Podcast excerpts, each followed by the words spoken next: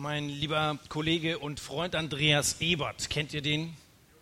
Ähm, wenn das bei dem einen oder anderen nicht der Fall sein sollte, kommt nächstes Jahr auf die Ostsee-Bibelkonferenz. Da könnt ihr ihn kennenlernen. Jedenfalls, ich war eine Woche bei ihm, weil ich zu einer Zeltevangelisation in Kirchberg bei ihm zu Hause war. Wir wohnten zusammen. Und als wir einmal abends zusammen saßen, fragte er mich, ob mein Navigationssystem auch auf dem Wasser funktionieren würde.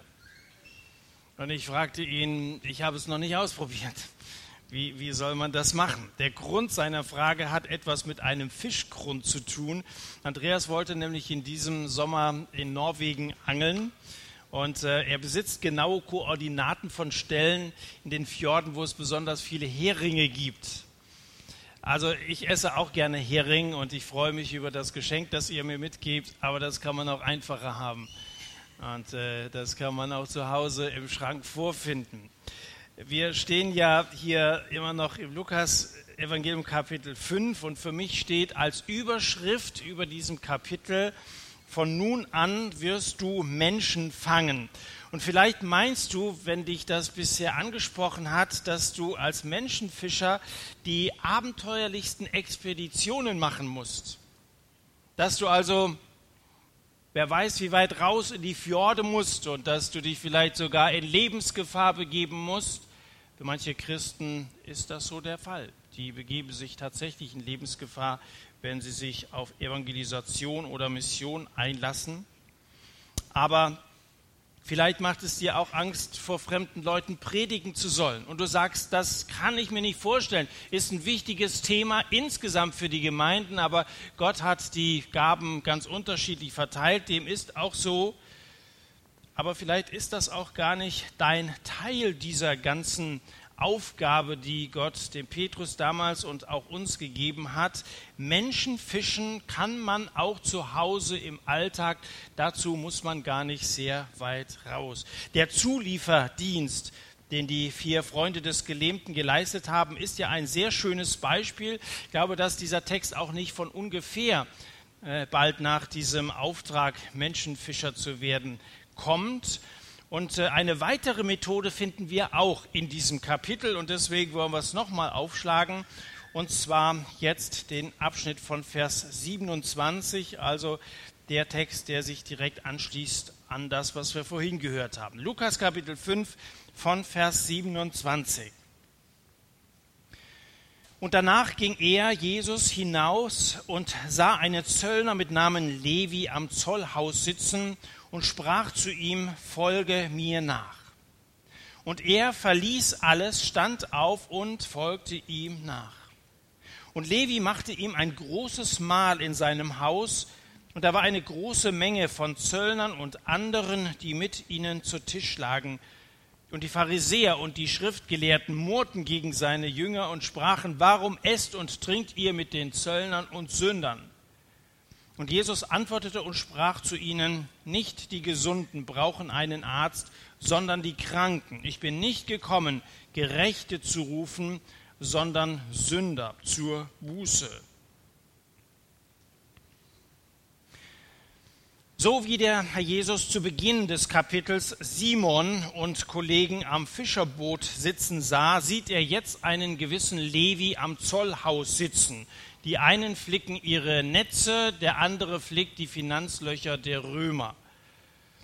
Nun zu verzollen hat der Herr Jesus nicht. Soweit wir wissen, hatte er nie groß was dabei gehabt. Als es mal darum ging, dem Kaiser die Steuer zu zahlen, da hat er Petrus beauftragt, auch wieder einen Fisch zu fangen und hat die Münze dann äh, gezahlt. Er hatte offensichtlich nie groß Geld dabei gehabt, als Jesus unterwegs war. Es geht ihm nicht um Besitz. Es geht ihm nicht um Waren. Es geht ihm um Menschen. Es geht ihm immer wieder um Menschen. Und er sieht diesen Levi sozusagen als Besitz an. Einen, der von jetzt an ihm gehört, zu ihm gehört. Er sieht ihn als ein Geschenk, das ihm sein Vater im Himmel macht. Matthäus, wie ähm, Jesus Levi später nennt, heißt Gabe Gottes. Das ist die Bedeutung seines Namens, Gabe Gottes. Wir können wirklich sagen, das war ein Geschenk, das der Herr Jesus hier entgegennimmt. Das bedeutet für ihn den Herrn Besitz. So sieht Jesus Matthäus oder Levi. Andere, die am Zollhaus vorübergegangen sind, die sahen verächtlich auf diesen Blutsauger von oben herab, diesen verhassten Mafiosi, nach dem rabbinischen Gesetz war es verboten, Zöllner zu sein. Das ist uns nichts Neues, dass Zöllner im gleichen Atemzug wie Sünder genannt wurden. Die Juden verachteten diese Zöllner als Vaterlandsverräter, die der römischen Besatzung dienten, also die, die diese Überfremdung äh, herbeigeführt hatten, die auch noch zu unterstützen, mit Geld zu unterstützen. Aber der Reiz des Geldes scheint für Levi stärker zu sein als die Richtlinien des Gesetzes, jedenfalls des jüdischen. Das römische war großzügiger. Rom erlaubte diesen Leuten sogar, dass wenn einer fünf Schekel Steuern zu bezahlen hatte, äh, dann zehn zu fordern und den Rest für sich zu behalten. Das war vom römischen Gesetz her war das völlig in Ordnung. Also eine der frühen korrupten Gesellschaften. Also diese Finanzmanager, sie bereicherten sich, wo sie nur konnten. Das Wort Zöllner wurde zu einem Synonym für Räuber, für Bandit oder für Schweinehund. Das war, so, so, das war die Bedeutung eines Zöllners. Und als der Herr Jesus ihn rekrutiert und zu ihm sagt, folge mir, da registriert Matthäus, dass die Autorität des Messias die von Rom übertraf dass hier wiederum dieser, dieser Mann mit dieser Ausstrahlung, dieser Aura, diesem Charisma, dieser Autorität vor ihm stand, der Herr Jesus, der Gottessohn, höchstpersönlich. Und dann heißt es ganz schlicht, er verließ alles. Das heißt, er hat tatsächlich seinen Beruf aufgegeben. Er hat seinen Freundeskreis verlassen, den bisherigen Wohnort, die Familie. Er verließ alles. Er brach mit seinem bisherigen Lebenswandel. Er verließ sich von jetzt an ganz auf Jesus. Mag sein, dass einige, die das Leben, auch den Dienst für den Herrn Jesus noch zum großen Teil vor sich haben, sich mit diesem Gedanken auseinandersetzen, den Beruf aufzugeben. Das Studium ist gut, eine Ausbildung zu haben, das ist immer sehr viel wert, aber vielleicht denkst du daran, deine ganze Zeit ihm zur Verfügung zu stellen, das hinter dir zu lassen und zu sagen, Herr Jesus, wenn du mich gebrauchen willst, ich stehe zur Verfügung, führe du mich. Ich möchte mich von dir leiten lassen. Ich möchte mich von dir gebrauchen lassen. Und ich möchte viel Zeit, viel Energie, viel Kreativität, viel Liebe investieren. Dem einen ist der Beruf dabei hilfreich. Und du kommst da mit Menschen zusammen, die du erreichen kannst. Haben wir heute Vormittag darüber gesprochen. Bei anderen ist es vielleicht ein anderer Weg, den Jesus dir äh, weisen möchte. Vielleicht hältst du immer noch an einem Lebensstil fest, von dem du eigentlich längst weißt, dass er falsch ist. Vielleicht hast du dich für den Beruf entschieden, weil man viel verdienen kann. Vielleicht machst du das auch, aber du merkst, dass, dass er dich auffrisst, dass er viel zu viel Zeit äh, von dir fordert, viel mehr, als du dir vorgestellt hast. Und wenn du, wenn du merkst, dass der Weg verkehrt ist, oder wenn du merkst, dass das Pferd tot ist, dann steig ab. Natürlich gehört ein bisschen Mut dazu, Je länger du so einen Weg gegangen bist, der eigenwillig war, desto weiter ist der Rückweg. Hier heißt es jedenfalls, er verließ alles, er stand auf, er folgte ihm nach. Unzählige Male ist er schon aufgestanden, hat sich wieder hingesetzt. Diesmal aber steht er auf von seinem Platz, um sich nie wieder dahin zu setzen, diesen Platz nicht wieder einzunehmen. Es gibt kein Zurück mehr. Das ist ja eine echte Bekehrung, dass ich mein altes Leben, da reden wir jetzt mal nicht vom Beruf, sage, hier ist jetzt Schluss, ich habe für mich gelebt, manchmal sehr eigensinnig gedacht, aber jetzt möchte ich von ihm her denken und von ihm her leben und ihm zur Verfügung stehen. Bei einem Jugendtag in Kriwitz erzählte mir ein junger Mann, dass er Gott jahrelang davongelaufen sei, bis dass er kapiert hatte, dass Jesus ihn meinte, und zwar mit seinem ganzen Leben meinte da sagt er dann zu mir nach einem der, einer der Predigten, bisher habe ich immer Wegbeschreibungen zurück aufbewahrt, aber die schmeiße ich jetzt weg. Immer wieder gab es diesen Drang, dann hast du, dann hast eine Konferenz erlebt, einen Jugendtag, eine Freizeit erlebt, du bist ermutigt worden und du warst fest entschlossen, das, was du gelernt hast, jetzt auch umzusetzen, aber dann dauert es so zwei, drei, vier Wochen und du bist irgendwie doch wieder im alten Fahrwasser drin, vielleicht, weil du das auch so sehr liebst. Ich habe mir Wegbeschreibungen zurück aufbewahrt, jetzt schmeiße ich sie weg, ich will nicht mehr zurück, niemals zurück, niemals zurück, so singen wir auch manchmal, no, no, never, never, mm -mm. I never go, go back anymore, so, so, so heißt es im Originaltext. Äh, bist du entschieden zu folgen, Jesus, niemals zurück? Wie wird man ein Jünger von Jesus? Durch Ruf und Nachfolge. Jünger sind Nachfolger, die in diesen Fußspuren wandeln, die der Herr Jesus gelegt hat. Gott ruft durch sein Wort zum Glauben. Gehorchen und folgen musst du. Das ist deine Verantwortung. Weißt du, ich kriege manchmal bei so einer Konferenz so vorher oder zwischendurch viel Segen für meine Dienste gewünscht. Darüber freue ich mich. Äh, viel Segen. Äh, die größere Verantwortung, glaube ich, haben die, die hören tatsächlich. Es heißt nirgendwo in der Bibel rede gut, es heißt aber immer wieder höre gut. Wer mein Wort hört und glaubt dem, der mich gesandt hat, oder höre Israel schon, oder, oder heute, wenn ihr meine Stimme hört, verherzet eure Herzen nicht. Ich, ich wünsche euch jetzt auch viel Segen. Ja? Viele haben mir Segen gewünscht. Ich nehme das wirklich gerne in Anspruch. Ich bin mir der Verantwortung bewusst. Aber als Hörer wünsche ich euch auch viel Segen, wünsche ich euch. Äh, das nun auch wirklich äh, auf den Ruf des Herrn zu hören. Nicht nur akustisch zu hören, klar, sondern gehorsam zu sein. Und nun zu sagen, ich, ich habe mich entschieden, äh, mir ist das klar geworden, Gott hat zu meinem Herzen gesprochen, ich will es jetzt auch tun. Denn er erwartet ja nichts von uns, wo er uns dann nicht auch die Kraft oder Fähigkeit geben will, das umzusetzen. Matthäus ist so glücklich über die Begegnung mit dem Herrn Jesus, so glücklich über seine Bekehrung, dass er das offensichtlich gerne feiern will. Und das ist ja gar keine schlechte Idee, eine Geburtstagsparty anlässlich seiner Neugeburt zu feiern. Hast du daran schon mal gedacht? Lad doch mal die Leute, deine Nachbarn, Freunde, Kollegen zu deinem zweiten Geburtstag, sprich zu deiner Wiedergeburt, zu deiner Bekehrung ein, falls du noch weißt ungefähr, wann das gewesen ist. Wenn man über den sagt, ich dachte, du hast im Januar, nein, nein, sagst du im April, damals habe ich mich bekehrt, das ist Grund zu feiern. Äh, na, hat, na, hat, sie doch mal zu so einem Geburtstag. Also ich, ich könnte mir vorstellen, dass das, dass das der Anlass war. Warum es hier auf einmal heißt, und er machte, er machte ihm ein großes Mahl in seinem Haus und, und eine Menge von Zöllnern und anderen lagen mit ihnen zu Tische. Vielleicht war es auch eine Abschiedsfeier, weil er von jetzt an mit Jesus umherziehen will. Jedenfalls mietet er einen Saal an, verschickt Einladungen, bestellt einen Catering-Service, Partys. Also zu meiner Jugendzeit gab es ja zwei Sorten von, von Partys, von solchen Festen.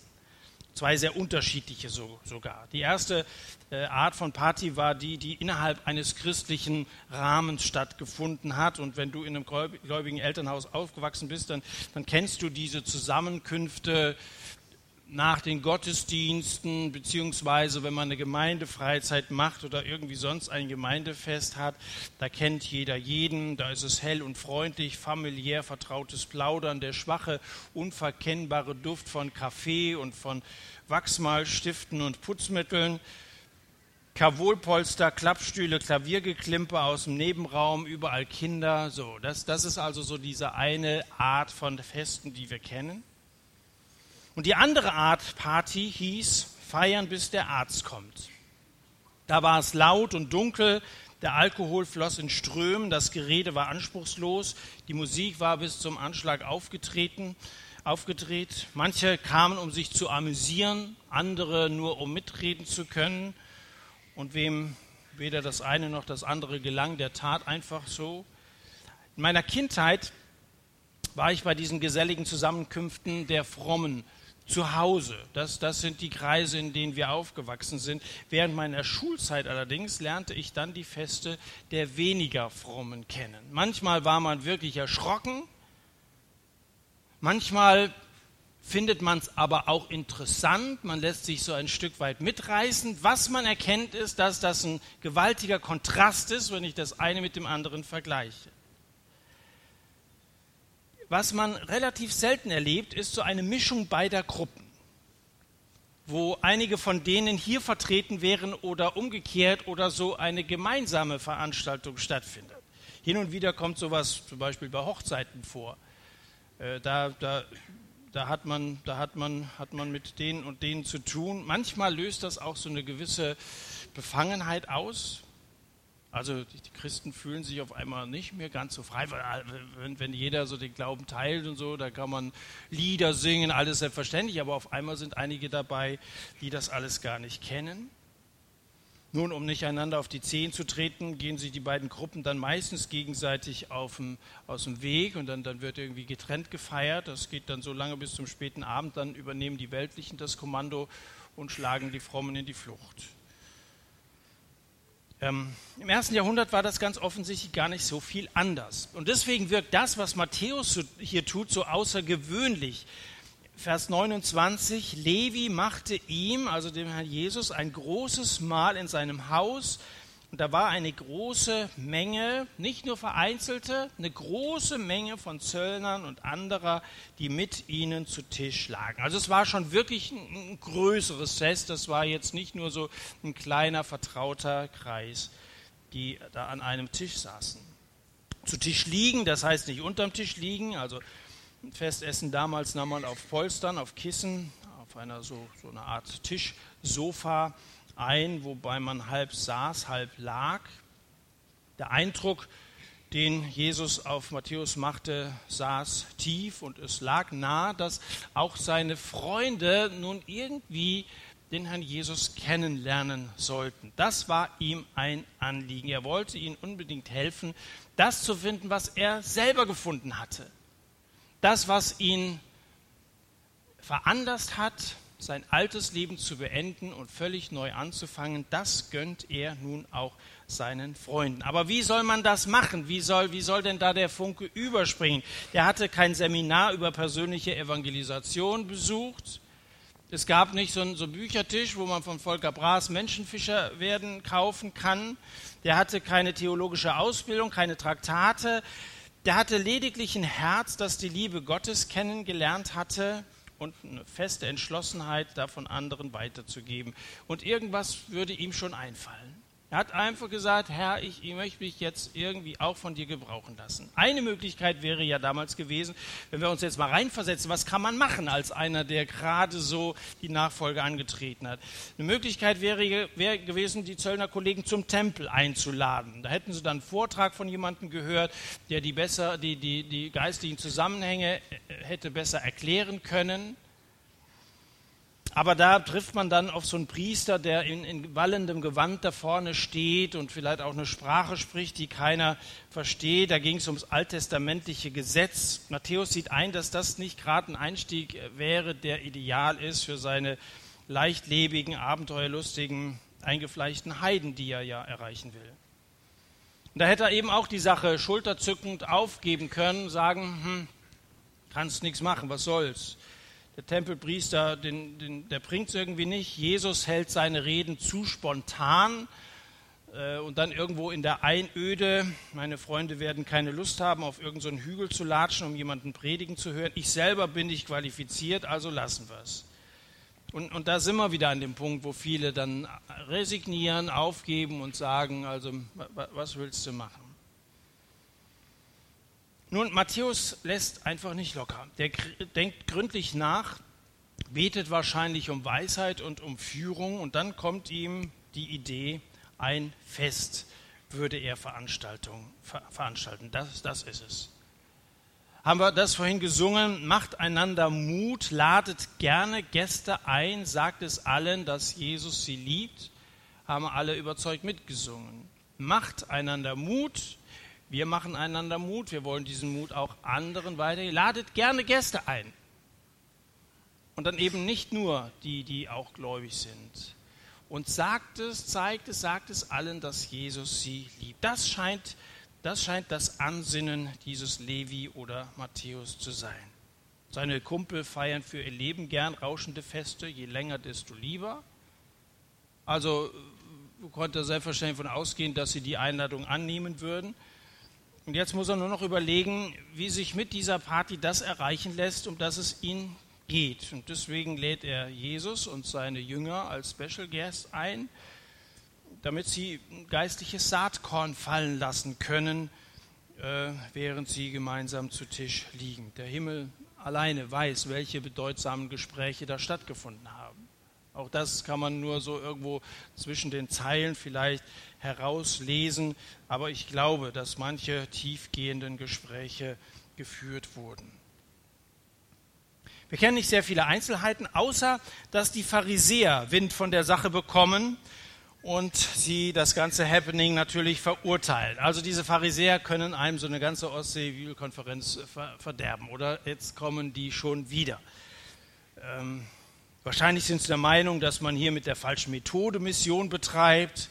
Und feige wie sie sind, beschweren sie sich nicht bei Jesus, sondern sie gehen zu den Jüngern mit Zollschnüfflern und anderem Gesindel frisst und säuft er, steht hier in Vers 30. Also diese Empörung, diese Entrüstung, dass er mit den falschen Leuten Umgang hat, mit, mit Sündern, merkt, wenn der wirklich ein Prophet wäre, euer Jesus, dann würde er doch merken, was für Leute das sind. Ist doch, also der, der Umgang zeigt ja auch ein Stück weit, äh, wer ich selber bin.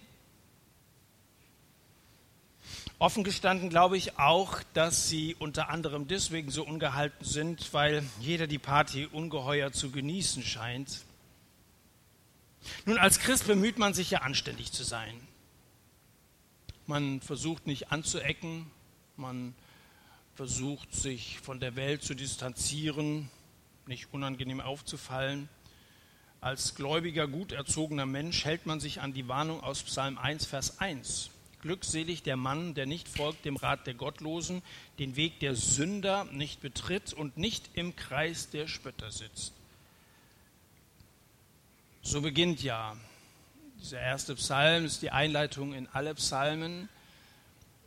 Wer seine Lust hat am Gesetz des Herrn, der ist glückselig. Aber zunächst mal diese Warnung, glückselig, wer nicht gottlose Sünder, Spötter um sich herum schart, nicht in deren Kreisen verkehrt. Warum hält sich der Herr Jesus eigentlich nicht daran? Na, das ist eine Ausnahme. Da, da kann man, das kann man jetzt.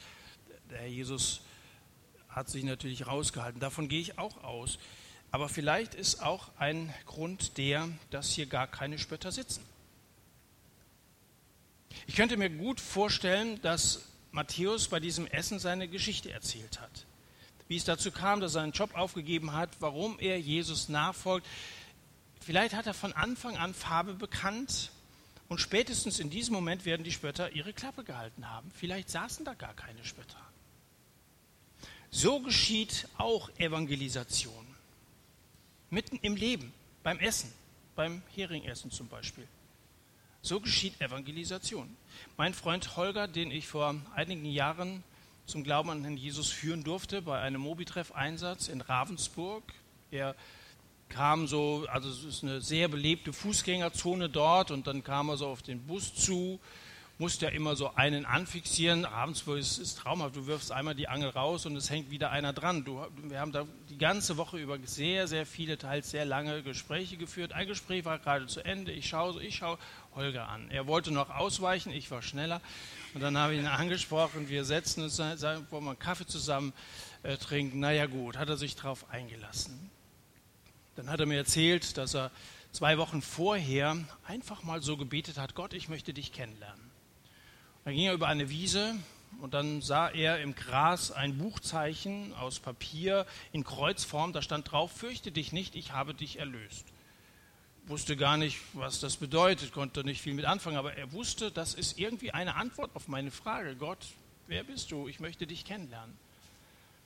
Und dann redeten wir und kamen bald auf Jesus zu sprechen ich merkte, wie er jedes Wort so aufsaugte. Er seufzte mal so vor sich hin, wunderbar, sagte er. Und dann sagte er mir, ich glaube, das ist die Fortsetzung äh, auf das Reden Gottes, was hier mit diesem Buch sein. Das hat er mir gezeigt, er hat ein Portemonnaie dabei gehabt. Äh, jetzt redet Gott weiter. Dann haben wir drei, dreieinhalb Stunden geredet und am Ende war er bereit, den Herrn Jesus in sein Leben aufzunehmen und war so begeistert von diesem neuen Leben, dass er überall zu Hause davon erzählt hat. Seine Halbschwester ist am Jahresende zum Glauben gekommen. Die haben mich von Ravensburg dann in Dillenburg besucht und dachte erst, das ist ein schwieriger Fall, aber am Samstagabend unter Tränen hat sie Buße getan, hat mir Jesus ihr Leben übergeben. Sein Zwillingsbruder ist zum Glauben gekommen, eine Chefin ist zum Glauben gekommen. Unter anderem auch seine Tante Conny. Das war auch eine Familienfeier, eine Party im Rahmen der Verwandtschaft, wo er auch selbstverständlich sehr natürlich von seiner Bekehrung erzählt hat. Und Conny hat ihn angesprochen und hat gesagt, können wir uns mal treffen, dass du mir mal persönlich erzählst, was da passiert ist. Und das haben sie gemacht. Und dann hat sich Conny bekehrt und hat sich dann in Friedrichshafen taufen lassen, gehört da zu einer Gemeinde heute. So geschieht Evangelisation. Ganz einfach bei einem Familientreffen am Tisch. Ähm, so kann es gehen. Ob sich an diesem Abend in Kapernaum jemand für Jesus entschieden hat, das kann ich nicht sagen. Matthäus war unter den Zwölfen der einzige Zöllner, äh, was aus seinen Gästen, den anderen Zöllnern, eine große Menge von Zöllnern, was aus denen geworden ist, das steht nicht da, bleibt offen. Doch selbst wenn die anderen nicht bereit gewesen sind, ihr Leben von einem Tag auf den anderen zu ändern. Sie sind Jesus begegnet. Darum geht es doch in erster Linie mal, dass Menschen ihm begegnen. Äh, es ist ja immer auch eine Vorbereitung notwendig, bis das einer zum Glauben kommt. Das ist ja selten bei der ersten Begegnung so. Holger äh, fing es an, dass er Fragen hatte. Dann hat er diese Fragen mal in einem Gebet formuliert, dann dieses Buchzeichen, dann einer, der es ihm äh, gesagt hat. Und natürlich ging es danach auch weiter, dass er dann in eine Gemeinde hineingefunden hat.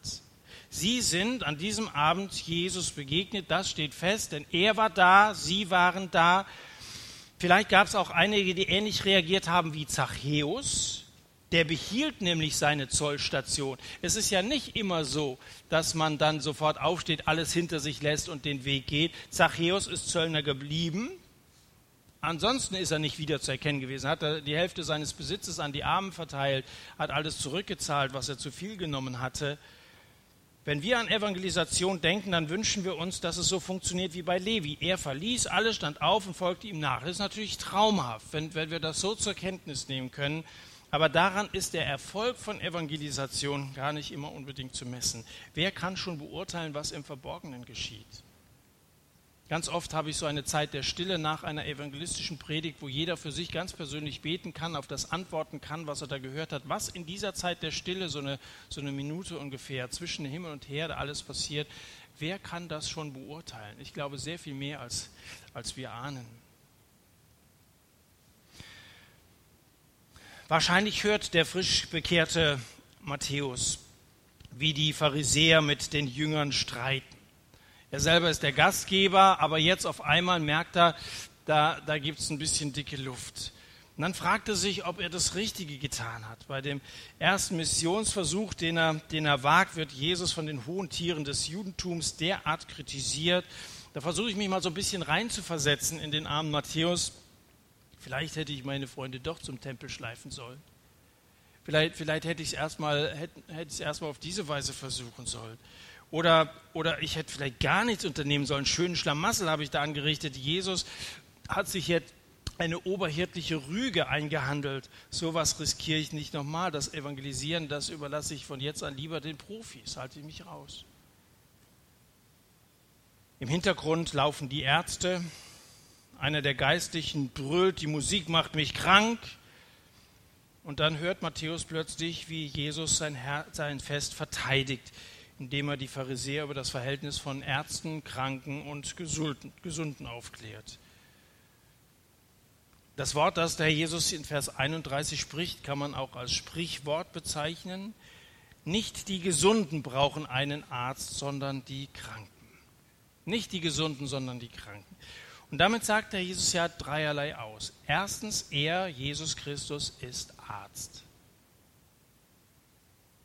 Arzt, der nicht nur diesen Job macht, sondern der Menschen ansieht, dass sie krank sind, der auf sie zugeht, der als Heiland eingreifen kann.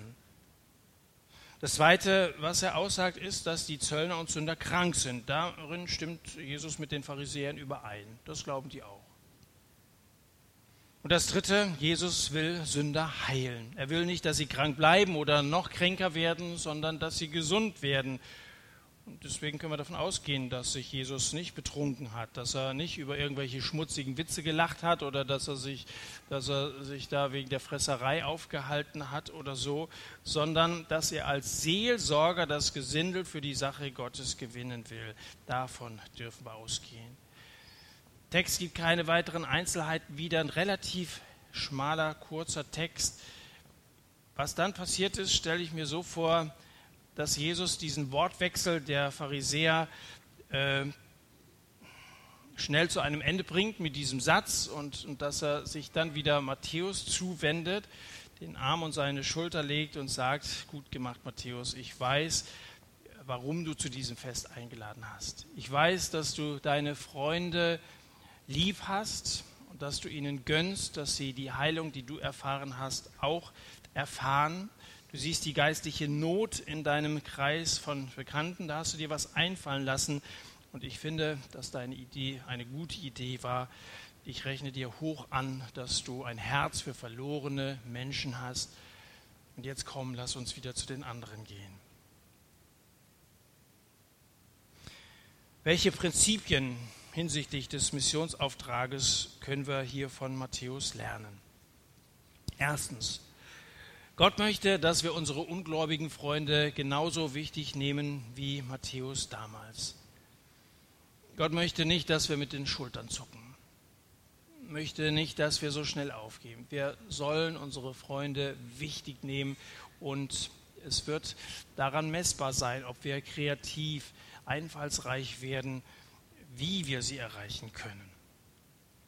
Matthäus, das ist das Zweite, fordert uns dazu heraus, für Neues aufgeschlossen zu sein, kreativ zu denken. Es gibt keine, kein Rezept für Evangelisation, aber es gibt Rezepte für leckeres Essen.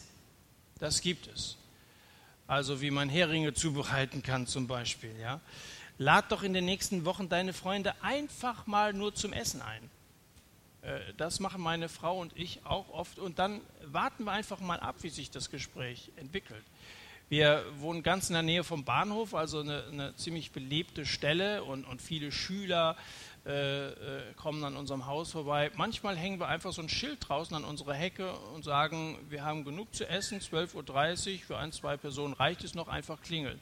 Ist schon passiert. Dann klingelt irgendwer, auch äh, nicht nur Schüler, so, so ein bärtiger Mann mit so einem weißen Bart klingelte, als wir das erste Mal rausgingen. Ich wollte mal die Probe aufs Exempel machen. Jo, haben wir gesagt, herzlich willkommen. Tisch war schon gedeckt für ein, zwei Personen mehr, waren Teller genug auf dem Tisch und Essen sowieso genug. Äh, und dann kommt man, und es war ein höchst interessanter Mann und ein höchst interessantes Gespräch, das wir geführt haben. Ähm, einfach mal zusammen essen. Oder zusammen Kaffee trinken reicht doch. Oder jetzt in der Adventzeit mal einen Tee zusammen zu trinken und mal darüber zu reden, was Advent überhaupt bedeutet.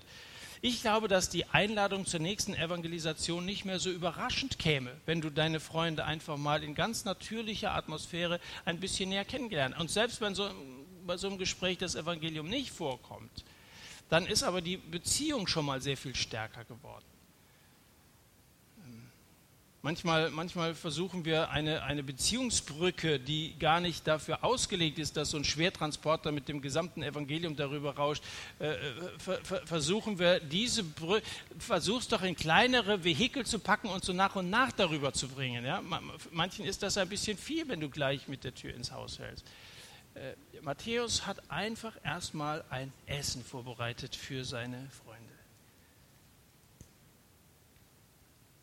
Das dritte, ansteckendes Christsein findet von Freund zu Freund statt, von Mensch zu Mensch, von Nachbar zu Nachbar.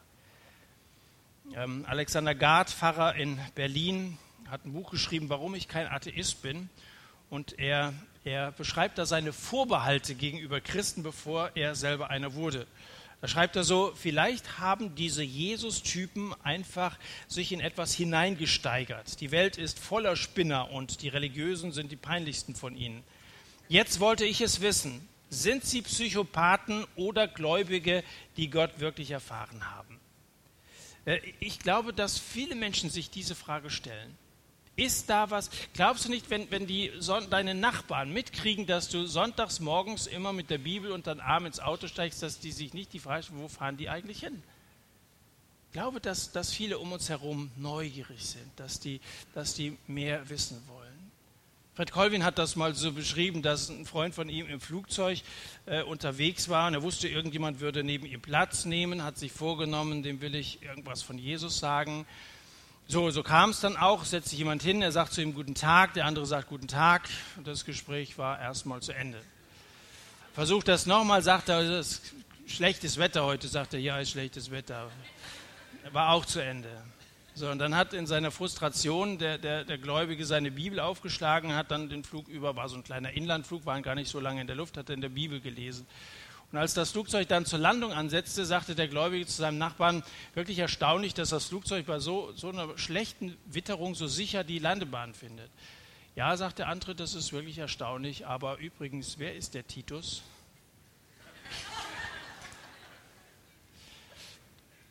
Der war die ganze Zeit neugierig daneben. Ähm, und, und ich glaube, es gibt Leute in unserer nächsten Nähe, die sind neugierig, die, die fragen. Manche muss man ein bisschen neugierig machen. Äh, bei, beim Trinken, jetzt haben wir vom Essen gesprochen, beim gemeinsamen Trinken hat der Herr Jesus mal zu einer Frau in äh, Johannes Kapitel 4 gesagt, wenn du wüsstest, wer es ist, der mit dir redet, du würdest ihn gebeten haben, dass er dir lebendiges Wasser gebe.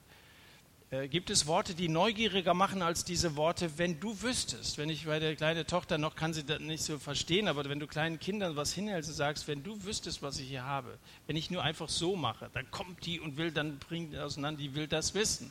Neugierde ist ja, setzt ja eine Menge Energie frei. Wenn ich neugierig bin, vielleicht müssen wir manchmal Leute einfach aus der Ruhe der Fraglosigkeit in die Unruhe des Suchens versetzen. Nur wer sucht, wird finden. Das ist doch die Voraussetzung. Paulus hat mal gesagt, ihr sollt wissen, wie ihr jedem Einzelnen antworten sollt. Antwort setzt eine Frage voraus, oder? Eine Antwort setzt eine Frage voraus. Ihr sollt wissen, wie ihr jedem Einzelnen antworten sollt. Sind die Leute um dich herum fragend? Mach sie doch erstmal irgendwie neugierig. Sieh zu, dass sie vorbereitet sind. Wer sucht, der wird finden. Sagen, singen schon die Kinder bei der Sesamstraße. Wer nicht fragt, bleibt dumm.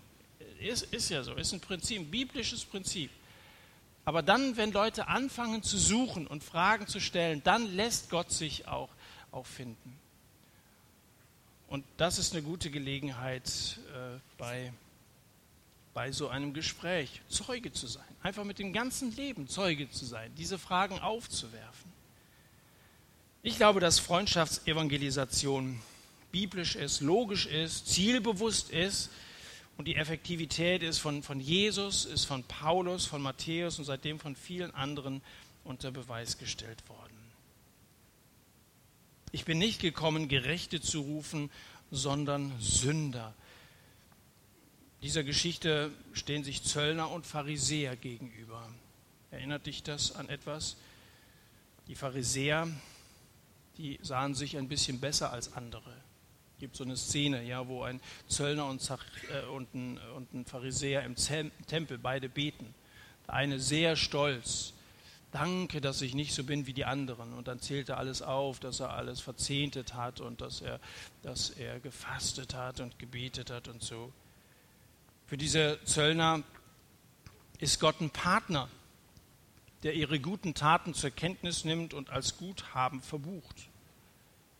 Ich glaube, dass, dass viele Muslime genauso denken, dass sie, dass sie Anerkennung für ihre guten Taten bekommen.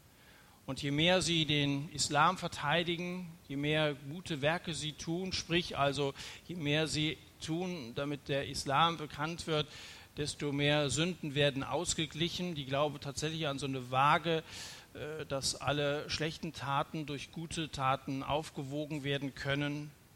Das, das ist so ein, ein pharisäerhaftes, gesetzliches Denken, wie das bei jeder Religion der Fall ist. Jede Religion versucht es aufgrund eigener Werke. Der Zöllner dagegen, der steht im Tempel und spricht, Gott sei mir, dem Sünder, gnädig. Der Sünder fühlt, dass er im Unrecht ist und dass Gott Recht hat. Die Sünder sind gerufen. Ähm, Und die Gesunden scheiden aus. Die haben weder Liebe noch Erbarmen. Ich hoffe, dass durch den Tag so irgendwie ein bisschen gelungen ist, zu zeigen, dass ein Leben mit dem Herrn Jesus, ein Leben, ihr sollt meine Zeugen sein. Von nun an sollst du Menschenfischer sein. Das Beste ist, das dir passieren kann. Das Beste, wofür du die Jahre, die Gott dir schenkt, investieren kannst. Matthäus feierte ein Fest. Gott ist alles andere als ein Freudenkiller. Dem Roman Der Name der Rose wird Gott dargestellt als einer, der das Lachen hasst. Aber ich glaube nicht, dass der Herr Jesus so ein Miesepeter gewesen ist, kein, kein Sklaventreiber, kein Schönheitsverächter. Wenn du dir den Herrn Jesus und sein Leben anschaust, da kommt dir so viel Lebensfreude, so viel Herzenswärme entgegen. Er war hier bei einem Fest dabei. Den Pharisäern passte das überhaupt nicht. Diese Freude sollte in unseren Reihen spürbar sein. Echte Freude. Nicht, wie ich das heute schon sagte, dass wir darum beten müssen, schenk uns von dieser Freude. Freude entsteht ganz einfach aus der Gemeinschaft äh, mit dem Herrn. Das ist eine Frucht des Geistes. Die Frucht des Geistes ist Liebe und dann gleich als zweites wird die Freude genannt. Das spürt man im Christen ab. Freudig an deinem Herrn. Hab Gemeinschaft mit deinem Herrn Jesus Christus. Such immer wieder seine Nähe in der Stille. Und dann sei ansteckend. Infiziere möglichst viele ähm, deiner Mitmenschen mit dem Evangelium von Jesus Christus. Auch innerhalb deiner Gemeinde. Ich möchte euch da sehr viel Mut machen. Ich möchte nicht raten, wenn das so als Frage kam, was soll ich machen, wenn es bei uns so, so lahm zugeht, verlass die Gemeinde. Es mag Fälle geben, wo es keinen anderen Weg gibt.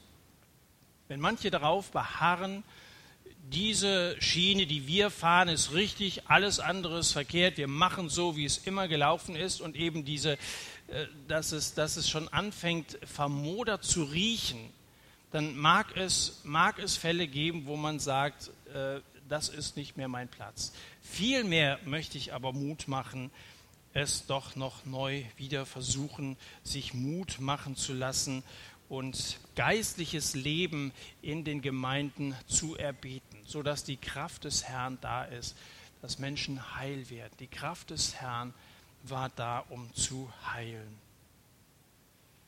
Lass uns noch zusammen beten, wir stehen dazu auf. Herr Jesus, wir danken dir für diesen Tag. Unser Thema Jesus kennen und Jesus bekennen ist ein Thema, das uns immer in unserem Leben als Christ bewegen darf, weil wir immer mehr von dir erkennen dürfen.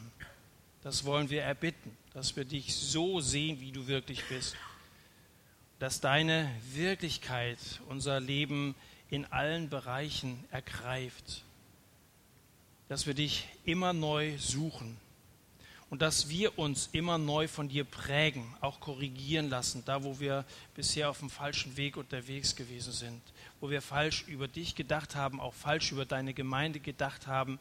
Herr, wir beten, dass du uns offenbarst, was der Wille für dein Leben und für deine Ortsgemeinde an diesem und jenem Ort sein möchte.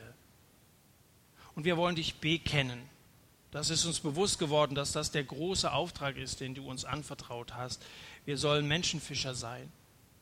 Und wir wollen nun losziehen von hier und wir wollen die Netze ausfahren. Wir wollen auf alle mögliche Art und Weise Menschen mit deiner wunderbaren Botschaft des Evangeliums bekannt machen. Danke für die Ich hab's Kalender. Danke, dass auf vielen Adventsmärkten viele Leben ist mehr Kalender und andere Schriften weitergegeben werden können. Danke für Hauskreise, die es gibt, wo Menschen eingeladen werden können. Danke für manches Essen, wo sich Menschen begegnen, was vielleicht jetzt auch durch diesen Vortrag so angeregt worden ist. Danke für jeden Zulieferer und für jede Versammlungsstunde, zu der wir Menschen mitbringen können. Ich möchte beten, dass du Mut machst, Nachbarn erneut zum Gottesdienst einzuladen. Bitten dich, dass unsere Gottesdienste so sind, dass deine Kraft spürbar wird und dass Menschen beeindruckt sind von deiner Wirklichkeit, von dem, wie Gemeinde zusammen betet, aber wie auch dein Wort lebensnah, verständlich und vollmächtig gepredigt wird. Wir bitten um deine Gnade. Wir wollen in der letzten Zeit, in der wir leben, Wir möchten für dich leuchten, in diese dunkle Welt hinein ein Licht der Hoffnung senden. Hilf uns bitte in deiner Gnade. Amen.